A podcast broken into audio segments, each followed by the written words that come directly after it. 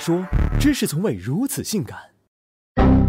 洗脑是操纵者为了获利，降低被洗脑者的思考能力，向他灌输错误观点的行为。洗脑的过程总是反复强调潜在利益，用诡辩思维论证，煽动性强。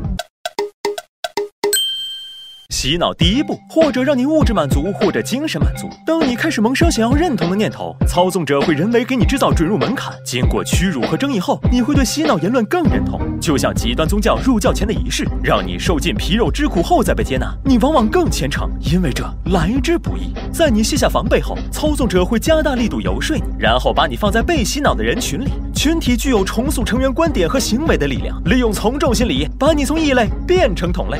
日常生活中不易察觉的洗脑现象层出不穷。洗脑现象一：伪女权消费主义，针对目标痴男怨女。洗脑套路，鼓励女生拜金晋升，职场低能。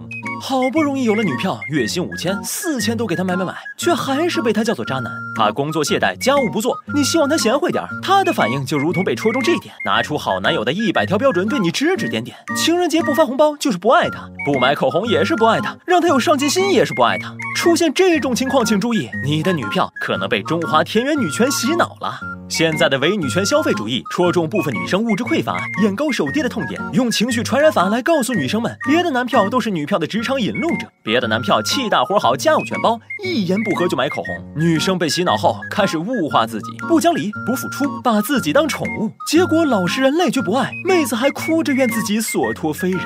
反洗脑攻略：女生要保持思想独立。女权的真正意义是男女平等，享受求职平等和婚恋自由，并不是把自己完全交给另一半豢养。把自己当宠物的女生，最终也会被男生物化。你耕田来我织布，你挑水来我浇园，对等的爱情才是长久的。还是让那些田园女权消费主义见鬼去吧！洗脑骗术二：成功学大师，针对目标急于求成的年轻人，洗脑套路大跃进式的精神激励。成功学古来已有，《周易》里提到“天行健，君子自强不息”，告诉人们磨砺信念，自强奋发。近三十年来，成功学的理论被人们不断简化和紧缩，成功等于赚钱。成功学专家用浅显的道理和生活细节来说服人：成功只有想不到，没有做不到。人有多大胆儿，地有多大产。经常让你闭着眼睛听他指挥，美其名曰释放心灵潜能，实际是怕你和别人四目相对，智商归位。成功导师们带着哭腔说曾经睡地下室吃泡面的经历，再讲讲成功学是怎么让他登上人生巅峰的，你情不自禁感觉到颓废的自己还有救，不由得热血沸腾。在一大群人的讲座里，人会逐渐失去个体化角色，不自觉盲从，跌入他设定好的陷阱里，用打鸡血供养你，用一夜暴富的幻影吊着你，结果回到现实生活，你却因为买了成功学的课程，连房租都交不起。反洗脑指南：成功的定义很多样，金钱不是衡量成功的唯一标准。能过上想过的生活，能回报社会，都是成功的体现。成功也没有捷径，光喊口号是不行的。只有思想成熟、心态积极，并愿意坚持不懈的努力，才是成功的不二法门。第三，养生骗局，针对目标中老年人，洗脑套路：先打亲情牌，再打养生牌。